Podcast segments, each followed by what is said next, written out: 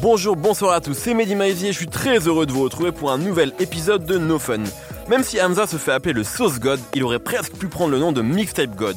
Depuis Recto Verso en 2013 jusqu'à 1994 en 2017, en passant par H24, Zombie Life, New Casanova et Santa Sauce, le rappeur belge a abreuvé son public de contenu sans jamais oser passer le cap fatidique du premier véritable album. C'est désormais le cas avec Paradise, projet long de 17 titres qui, au moins dans la sélection des invités, Chris, Oxmo, SCH ou encore Aya Nakamura, indiquent une autre ambition. Le H va-t-il enfin devenir celui qu'il doit être?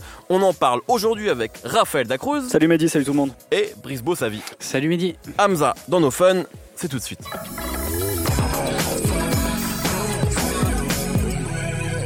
Alors donc Hamza vient de livrer son tout premier album, euh, même si 1994 à l'époque avait des allures euh, de premier album, il, s'avérait que c'était pas le cas. Euh, et c'est vrai qu'on peut toujours se demander la différence qu'il peut y avoir entre une mixtape et un album en 2019. On sent en tout cas, comme je l'ai dit, que il y a, je pense, une, une autre ambition avec ce projet-là, euh, notamment au moins dans, dans, les featuring, mais également dans les productions et presque même dans, je pense, le, une sorte de fil conducteur qu'on pourrait trouver dans Paradise, à mon avis. Euh, mais euh, je vais vous donner la parole, peut-être commencer avec toi, Raphaël, qui était déjà d'ailleurs sur le podcast No Fun sur 1994. Tout à fait. Qu'as-tu pensé du coup de ce tout premier album d'Amza bah, c'est vrai que hum, on est obligé un peu de faire un parallèle avec le dernier, le dernier projet, donc qui était une mixtape 1994, parce que je trouve que d'une certaine manière, euh, avec 1994, il a commencé à, comment dire, à, changer un peu le, cours, je trouve, de sa musique. Il a commencé à prendre des, nouvelles directions plus chanté, presque plus R&B, plus, pop aussi d'une certaine manière. Euh, et comme je l'avais dit à l'époque, je trouvais que ça lui collait très très bien. Parce que euh, le, autant le rappeur Hamza, je le trouve je le trouve pas dénué de talent, mais euh, je le trouve assez limité. C'est pas ce qui t'a le plus excité chez lui. Euh, Exactement. Par contre, je trouve qu'il a un, vrai sens de la mélodie. C'est quelqu'un qui est conscient, qui a écouté énormément de, de R&B euh, de la fin des années 90, début des années 2000, du dancehall aussi. Et je trouve que ça se, ça, se ressentait particulièrement bien sur 1994, notamment avec les morceaux d'ouverture et de fermeture qui étaient Life et, 1994, qui en plus étaient des morceaux assez assez intimiste finalement, assez introspectif. Euh, et du coup avec cet album, ce que je trouve intéressant, c'est que on, sent qu'il y a qu'il y a un prolongement de cette dynamique-là, mais qu'en même temps aussi, il a fait il a fait une sorte de point, enfin, je sais pas si c'est fait de manière consciente ou inconsciente, mais une sorte de point sur sa carrière et qu'on retrouve finalement plein de facettes d'Amza.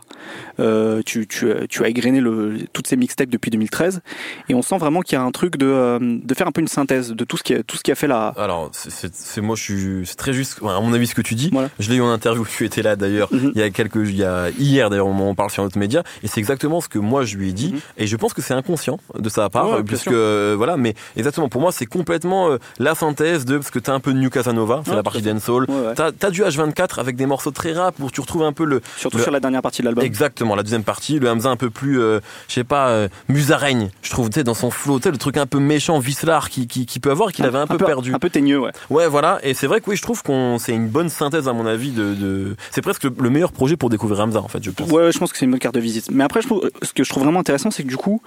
Euh, il finit vraiment d'amorcer sa, sa mue en crooner. Parce que je trouve que c'est vraiment les, les, choses qui sont les plus intéressantes sur cet album là euh, entre rap R&B et dancehall comme je le disais. Un peu un équivalent euh, alors je force un peu le trait mais un peu l'équivalent d'un Ty Dolla Sign ou d'un Jeremiah. Jeremiah d'ailleurs c'est un mec dont on a beaucoup rapproché dans sa manière de chanter sur H24 à l'époque complètement. parce, qu'il a une voix il a une voix assez aiguë justement quand il chante euh, Hamza et je pense que le, le, le parallèle est, est, pas totalement injustifié. Mais sans en être des pâles copies. Euh, et je trouve qu'il a il a vraiment il a, il a trouvé sa voix avec 1994 et il a il a, il a, il a sublime sur cet album. Euh, même des morceaux, par exemple comme Paradise, où on sent l'affluence d'Astro World de, de, Travis Scott, avec ce truc très euh, très désert américain dans, dans la manière, avec cette guitare, tu vois, un peu planante, etc. c'est, c'est, choses qui tirent presque un petit peu vers vers, vers, vers du rock. Euh, en fait, ça, ça, ça, sonne pas non plus comme du comme du Travis Scott pure euh, pure copie quoi. Il a, il arrive à incarner avec avec sa propre sa propre voix et sa propre personnalité.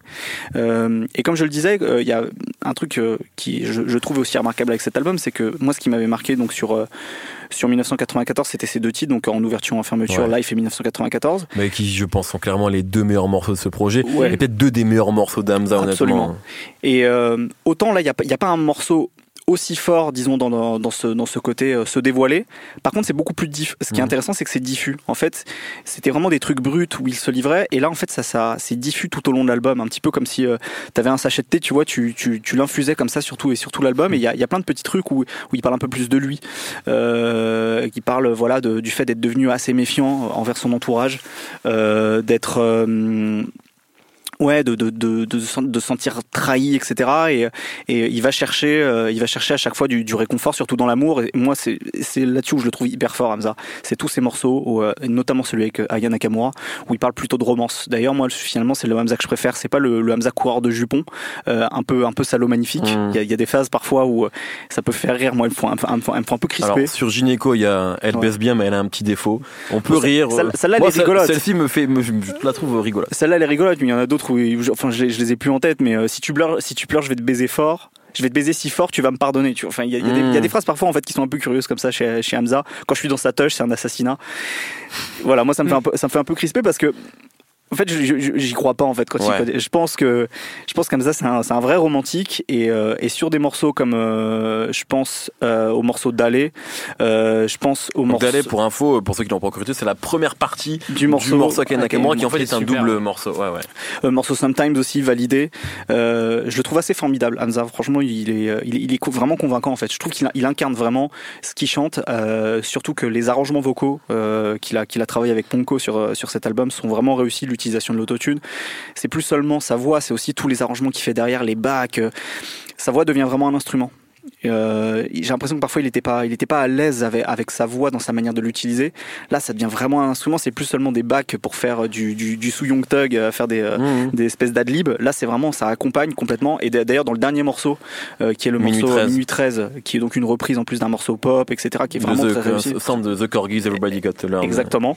Euh, c'est hyper intéressant à la fin du, du morceau. Donc il y a, y, y toute la mélodie développée par Ponko euh, et d'autres producteurs dessus, parce qu'il n'est pas tout seul. Euh, et en fait, les, les vocalistes d'Amza en, en, en autotune accompagnent complètement la mélodie. Bref, il y, a, eu un vrai travail. De ce point de vue-là, je pense que s'il y a une ambition effectivement sur l'album, c'est d'être d'être plus poussé, euh, parce que Hamza a cette particularité aussi d'être lui aussi producteur. D'ailleurs, il produit le morceau 50 fois sur l'album, qui est, je trouve, un des morceaux les plus intéressants en termes de prod en plus.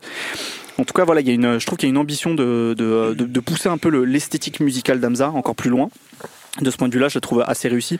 Juste par rapport à, Ouais, à- bien avant, sûr. avant que tu mettes ton bémol, parce que je sens que tu vas le mettre. Exactement. Euh, c'est- Il y a aussi quelque chose qui est intéressant, mais t'en as un petit peu parlé, c'est le travail, je trouve, sur la voix. Il y a Ouais. des morceaux euh, où on le reconnaît presque pas. Mhm. Euh, quand tu vois, quand tu regardes Gynéco, que t'écoutes Meilleur, que t'écoutes Minuit 13, c'est presque non pas trois rappeurs différents, mais en tout cas trois manières d'utiliser sa voix. Il a un grain de voix qui est différent. Il en joue, il s'amuse en fait. Ouais, tout à on sent tout en ayant, tout en, parce que ça reste vraiment professionnel et, et bien foutu et maîtrisé, mais on sent qu'il y a vraiment euh, en studio, à mon avis, ils ont expérimenté des choses.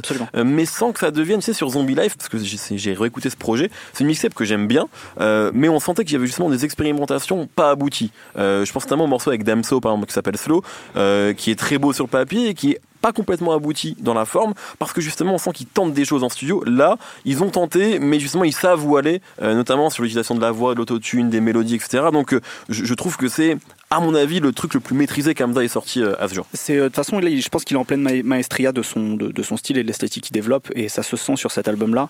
Euh, déjà parce qu'il commence vraiment à, je pense, avoir un vrai binôme avec Ponko. Oui. Que Il faut le dire, Ponko est présent sur quasiment tout l'album, Voilà. sauf Meilleur, je crois, mais sinon c'est, il est là tout le temps. Il y a parfois des mais coproductions, voilà. ils sont bien entourés en plus avec euh, avec euh, avec Street Fab qui sont des des vieux des vieux briscards de, Ouais. de la production donc je pense qu'ils sont bien encadrés donc voilà je pense qu'il est en pleine maestria après effectivement je vais je vais mettre quelques bémols euh, en fait, le problème, le seul problème que j'ai avec Hamza, c'est en fait il a certains automatismes qui encore me gênent profondément. Il y a trop d'anglicismes qui sont inutiles. Par exemple, sur le morceau Sometimes, il fait rimer Sometimes et sur toi. Sometimes en français ça veut dire parfois. Parfois et sur toi ça rime mieux que sometimes, tu vois.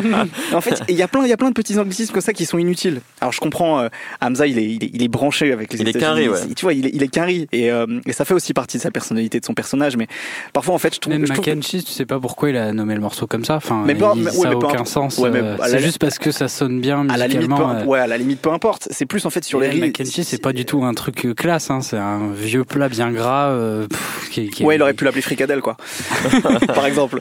Euh, non, voilà, par- parfois ça, ça m'agace un peu en fait. Je trouve que euh, je trouve que ça lui rend pas service en fait de ce genre de truc parce que c'est un peu des c'est un peu des trucs un peu fainéants, je trouve. Et, euh, et ouais, il y a juste un autre truc qui, qui, qui, qui m'agace un petit peu chez, chez Hamza et qui- dont il a du mal à se détacher. Je trouve que ça lui fait un peu, euh, je trouve que ça lui a fait un peu défaut. C'est, euh, c'est en fait, je pense que c'est quelqu'un qui fonctionne beaucoup par yaourt. Vous savez les yaourts, donc Ouais. c'est ces trucs où en fait on, on marmonne une mélodie, après on met des mots dessus.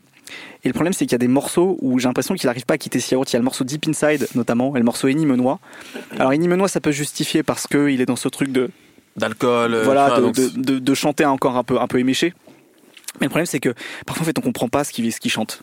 Donc, Mais ça, ça c'était moins le cas sur et, 1994. et ouais, c'était exactement, c'est exactement là où je voulais en venir, c'est que sur 1994, je trouvais les- son élocution beaucoup plus claire, on comprenait beaucoup plus sous ce qu'il voulait chanter, surtout qu'en plus, il, c'est, c'est pas un, un auteur incroyable, tu vois, il a, il mais, il a une- mais je trouve qu'il a une plume, tu vois, qui commence à se dégager, il a vraiment une écriture De un, peu- plus un en peu, plus, un peu singulière, voilà, il a un vrai, un vrai travail là-dessus, et c'est presque dommage, du coup, que sur certains morceaux, euh, bah, en fait, on, on, on comprenne pas, en fait, il y, a un- il y a une espèce de patate chaude dans la bouche, euh, tu, tu comprends pas ce qu'il veut dire, voilà, c'est, c'est un peu mes deux bémols, mais après, globalement, je trouve que, que, l'album est vraiment intéressant parce que c'est c'est un aboutissement en quelque sorte de, de, de tout ce qu'il a développé depuis des années et, euh, et voilà je pense que c'est ce qu'on disait tout à l'heure vraiment une synthèse réussie quoi Brice, Bah, euh, justement, en fait. y a-t-il euh, des choses Que dire qui n'a pas été dit par Raphaël Dacruz Par Raphaël Dacruz, c'est compliqué. Bah, je pense des choses un peu plus mitigées. Euh, parce que moi, honnêtement, euh, en, en écoutant euh, Paradise, j'ai été euh, un peu, euh, j'ai eu un peu une impression de parfois de retour en arrière. En fait, c'est ça qui me, qui me, qui m'embête un peu,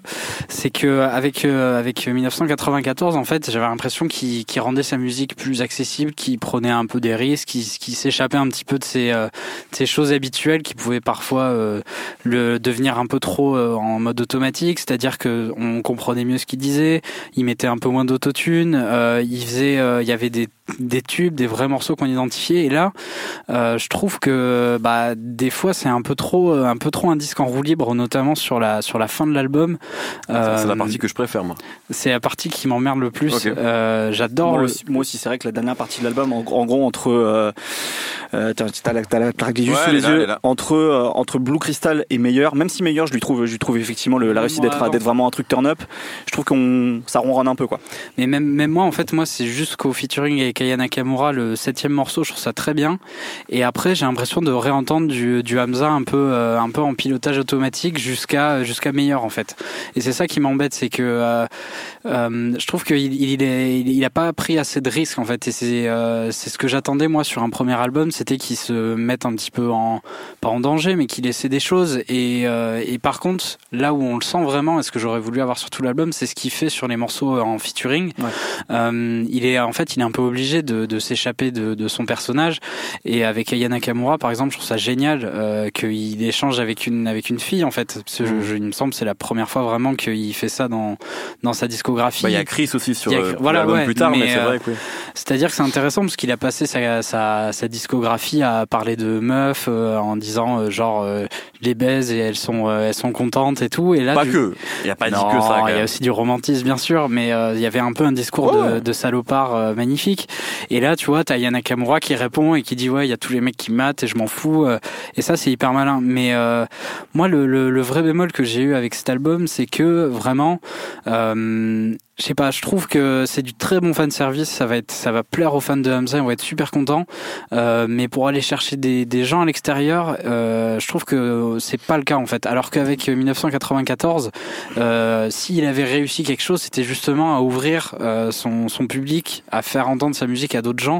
Et là, euh, je suis pas tout à fait d'accord je trouve qu'il il revient un peu dans euh, la, la période euh, que moi j'aimais vraiment à moitié Zombie Life où c'était des morceaux qui étaient un peu mieux que la norme mais qui étaient en même temps euh, vraiment euh, vraiment c'était en roue libre quoi c'était euh, c'était et là c'est encore le cas tu vois genre il parle toutes les toutes les deux mesures de NSI et tout parle Après, c'est peut-être une- quelque chose qui, qui est présent dans sa vie, mais c'est vrai qu'il parle énormément d'alcool en fait. ouais. Je trouve qu'il parle beaucoup d'alcool et Ouais. du coup de NSI qui a l'air d'être sa boisson euh, favorite. Et, et, et moi j'aurais aimé qu'ils reprennent le, qu'ils repartent des deux morceaux qui ont le plus, qui font partie de ceux qui ont le plus marché sur 1994, qui était euh, bah, 1994 Et Life où en fait euh, il avait la voix un peu plus claire, il se, il parlait vraiment de lui et du coup les gens s'identifiaient. Euh, euh, moi j'aurais aimé que sur un album, bah, ils se mettent à, un petit peu plus faire ça que. que bah, t'as minuit 13 quand même. Il y a minuit 13. enfin moi je ouais, un morceau. J'adore ce morceau. Et pour le coup, tu parlais de prise de risque. Ouais. Je trouve que là-dessus, tu vois, il sort de sa zone de confort. Et moi j'aurais voulu avoir ça sur tout l'album et pas avoir. C'est compliqué à faire quand même. Non, c'est pas ce que je veux dire, mais euh, qu'il il, il, réinvente un peu sa musique comme il mhm. avait fait sur 1994. Là où sur euh, Paradise, euh, je trouve qu'il y a beaucoup de choses où euh, j'ai plus l'impression d'entendre des morceaux de mixtape dans le rap américain avec une prod qui tourne et un mec qui fait des trucs par-dessus. Moi, je suis d'accord que c'est c'est clair que ça, il faut le dire, c'est vrai, on sera au moins, je pense, tous les trois d'accord dessus. Il n'y a pas de réinvention d'Amza hmm. avec ce, cet album-là. Hormis peut-être sur Minuit 13, c'est pas une réinvention, en tout cas, c'est peut-être quelque chose qu'il n'avait pas vraiment touché, qui est peut-être une sorte de prolongation du morceau 1994, mais avec un habillage musical complètement différent. Mais c'est vrai que moi, je rejoins, je rejoins Raphaël, on est, davantage, et du coup, je te rejoins toi aussi, davantage sur une synthèse du style d'Amza hmm. jusqu'à présent que sur une nouvelle proposition. Après, sur le côté mix-up, moi, je trouve justement que, ben, je vais me répéter, mais là où Zombie Life ou New Casanova avait vraiment parfois des allures, ou Santa De test de mixtape de Hamza qui est dans une cour de récréation et qui tente des choses. Voilà. Là, je trouve que on est vraiment, enfin, le boulot de Ponko sur la prod. Après, il faut pas demander à Hamza ce qu'il ce qu'il n'est pas. C'est-à-dire que effectivement, et là, je rejoins euh, Raph. Hein, euh, il y a il y a des facilités d'écriture. Il y a parfois, euh, enfin, Hamza n'a jamais été, enfin, c'est pas Medine quoi. c'est même même sans, c'est même pas Booba en fait. C'est-à-dire que quand je dis Medine, je veux pas lui demander à Hamza de faire du rap conscient, mais il a pas forcément ses fulgurances dans l'écriture, même s'il peut en avoir de temps en temps, mais c'est pas, il est pas sur ce terrain-là je pense que c'est quand même davantage une musique euh, d'ambiance, mais pas au sens euh, musique d'arrière-plan, une musique de club, une musique d'amour, une musique de moment. Mhm. Euh, et ça, je trouve qu'il le fait très bien. Mais c'est vrai que c'est pas nouveau. C'est vrai que là-dessus, on s'accorde. Après, la vraie nouveauté, je trouve que c'est le fait de quitter son insularité. Parce que Hamza, c'était vraiment ça. T'avais l'impression qu'il vivait un peu dans sa bulle. D'autant plus à ses débuts où il produisait quasiment tout tout seul. Oui. Après voilà, il, s'est ouvert aussi à Ponko, à d'autres producteurs. Il y avait Midsizer et, et Ikaz notamment sur euh, sur 1994. Mais au moins, je pense qu'il a un mérite. C'est et ça, mais finalement, Brice, tu le disais bien, c'est que finalement, là où il se met en danger, c'est aussi d'aller euh, d'aller d'aller faire un featuring avec SCH, à faire un featuring avec Aya, évidemment faire aussi un featuring avec Chris et Oxmo en fermeture de l'album.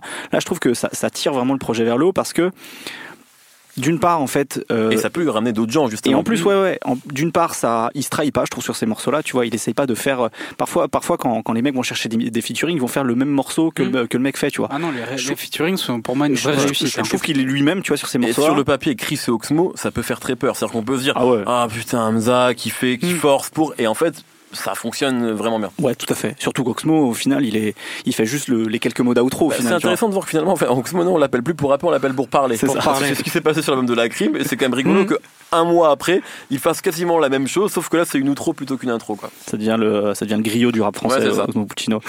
Euh, donc voilà, ben, pour le, pour le coup, tu vois, c'est le, le, vraiment peut-être le bémol sur la critique que tu disais. Je pense que là-dessus, il sort de sa, de, sa zone de confort et, et au contraire d'aller se confronter à, à, des artistes en plus qui, qui sont pour le coup vraiment des, des, des fortes personnalité, tu vois, SCH ou, euh, ou, ou Aya Nakamura, euh, il est pas ridicule et en plus il les amène dans son univers plus que le contraire. Donc euh, je trouve que c'est pas si fréquent en fait dans, dans les albums de, de, de, de, rap aujourd'hui ou au contraire quand tu vas chercher des des grosses personnalités, t'as tendance à faire les mêmes morceaux qu'eux, quoi. Et donc, pour le coup, là, je trouve que c'est réussi. Ce qui est intéressant aussi, après, pardon Brice, mais je te donne la parole juste après, c'est que finalement, le morceau avec SCH, HS, il avait jamais vraiment eu lui, depuis la sauce en tout cas, de banger, c'est-à-dire de mm. morceaux qui tournent vraiment dans la française, parce que Life, est, Life est, un, est clairement le morceau qui a le mieux marché, c'était pas un banger. Oui, mais c'était pas un morceau oui, à lui. Pas un morceau tu vois, je parle vraiment de morceaux. Et mm. encore, ça n'a pas tant tourné que ça. Là, depuis la sauce, je pense que HS est le morceau avec le plus de potentiel pour tourner, être joué en club vraiment et, et durer. Euh, ce qui est intéressant avec le morceau Kaya Nakamura, mais on est tous d'accord, je crois, sur ce morceau-là, c'est que bah, ils ont pas fait une zumba. C'est-à-dire qu'ils ont pas fait quelque chose de super. Ils ont pas fait une musique de fête foraine. Mm. Et sans nous du respect à Aya Nakamura, vous savez tout le bien que je pense d'elle, on en a fait une émission. Mais ce que je veux dire, c'est qu'ils sont pas vraiment allés sur le terrain d'Aya Nakamura. Ils ont plus fait, à mon avis, un morceau à la New Casanova, Santa Sauce, où Aya est dessus. Et par contre, je trouve que c'est presque Aya qui, qui, gagne ce featuring, même s'il faut pas forcément le mettre sur ce plan-là, mais je la trouve euh, incroyable de charisme, de présence. sur ouais, sur Dalé, je trouve vraiment que c'est presque un morceau d'Aya Nakamura, ce qui est assez fort parce qu'elle est plutôt sur le terrain de, de Hamza. Mais euh, mais ça qui est intéressant en tout cas, c'est que ces morceaux-là, il les avait jamais fait, à mon avis. Euh, je t'en prie, Brice. Bah, en, en fait, euh, enfin, c'est euh, là j'ai l'air négatif quand j'en parle, mais c'est juste que Non, tu attendais autre chose en fait. J'attendais autre chose déjà et puis euh, ça m'a aussi un peu rappelé un, un disque de rap américain qui vient de sortir qui est euh, Drip or Drown 2 de Gunna euh, dans le sens où en fait c'est un disque où euh, où il y a une formule euh, qui est à part dans dans, dans le rap euh, pour Hamza comme pour Gunna euh, et qui est euh, sur les deux albums je trouve que c'est vraiment extrêmement bien fait, c'est super bien fait, mais euh, ça, il n'y a pas de folie, ça part pas euh, plus sur Hamza, notamment dans l'idée des featuring où je trouve que c'est une super bonne idée, mais euh, c'est du très bon fan service, ça peut s'écouter très facilement, mais pour quelqu'un d'aussi talentueux comme Hamza, ben, j'aurais j'aurais aimé qu'il qu'il continue à avancer, qu'il continue à essayer des choses comme il avait fait avec Life, euh, ce qui n'était pas évident à la base, et, et là moi c'est le ce que j'ai commencé à sentir sur le début d'album où là il y a des choses par exemple euh, Sometimes qui est très Mhm. romantique,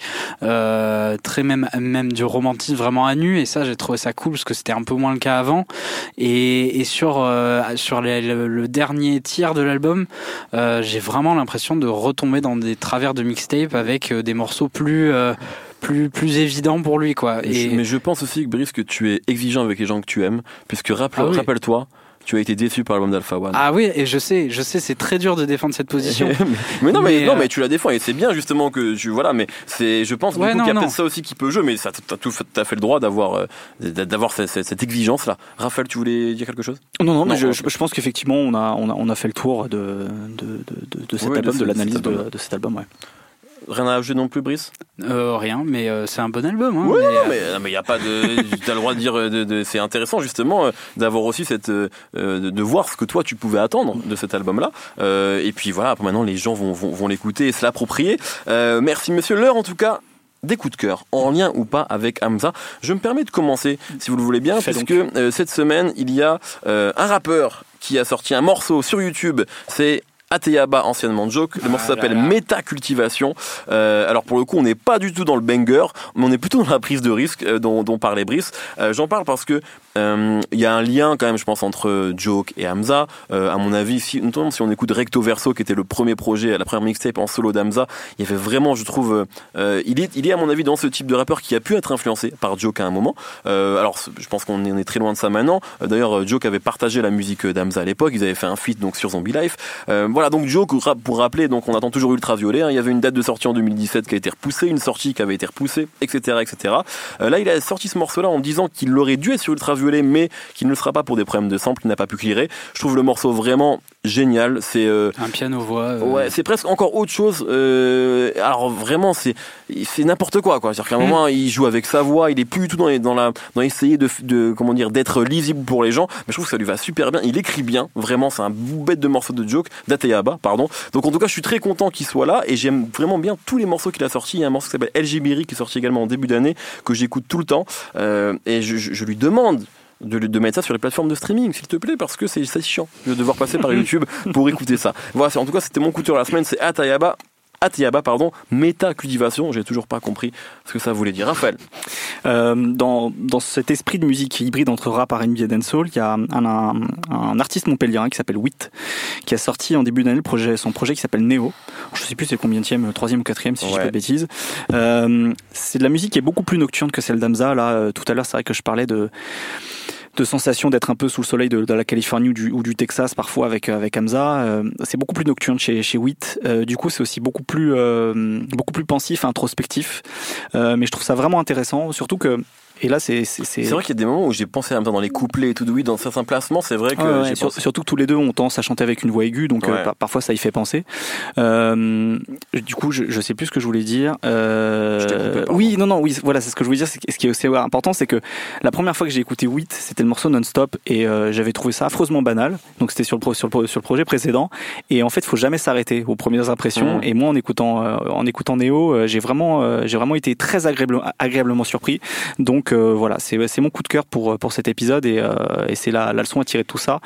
si un jour vous écoutez par exemple un morceau d'Amza, vous trouvez ça décevant, vous arrêtez pas un premier morceau et écoutez les autres. Ça avait été ton cas en plus au début, t'étais pas un grand. Ouais, voilà, tout à fait. Brice. Euh, dans la série des rappeurs euh, sous autotune qui chantent et qui rappent en même temps, il y a un jeune que j'aime beaucoup qui s'appelle euh, Roddy Rich, euh, qui vient d'apparaître sur un morceau avec un autre rappeur que j'aime beaucoup qui est Nipsey Hussle, sur un morceau produit par un autre producteur que j'aime beaucoup qui est Hit Boy. Euh, ça s'appelle Racks in the Middle et c'est un morceau vraiment hyper bien parce que il y a un refrain de Roddy Rich hyper bien et il y a Nipsey Hussle derrière bah, qui envoie comme d'habitude sur un clip où ils sont sur un tarmac avec euh, un avion, euh, deux caisses. Euh, c'est vraiment un, des très bons morceaux de rap américain de ce début d'année. Très bien, merci beaucoup, merci Raphaël, merci Brice, merci Quentin à la technique. Retrouvez-nous tous les vendredis sur binge.audio. La semaine prochaine, on essaiera de comprendre comment Lil Pump est la preuve que le film Idiocratie est devenu réalité. Passez une très belle semaine. Binge.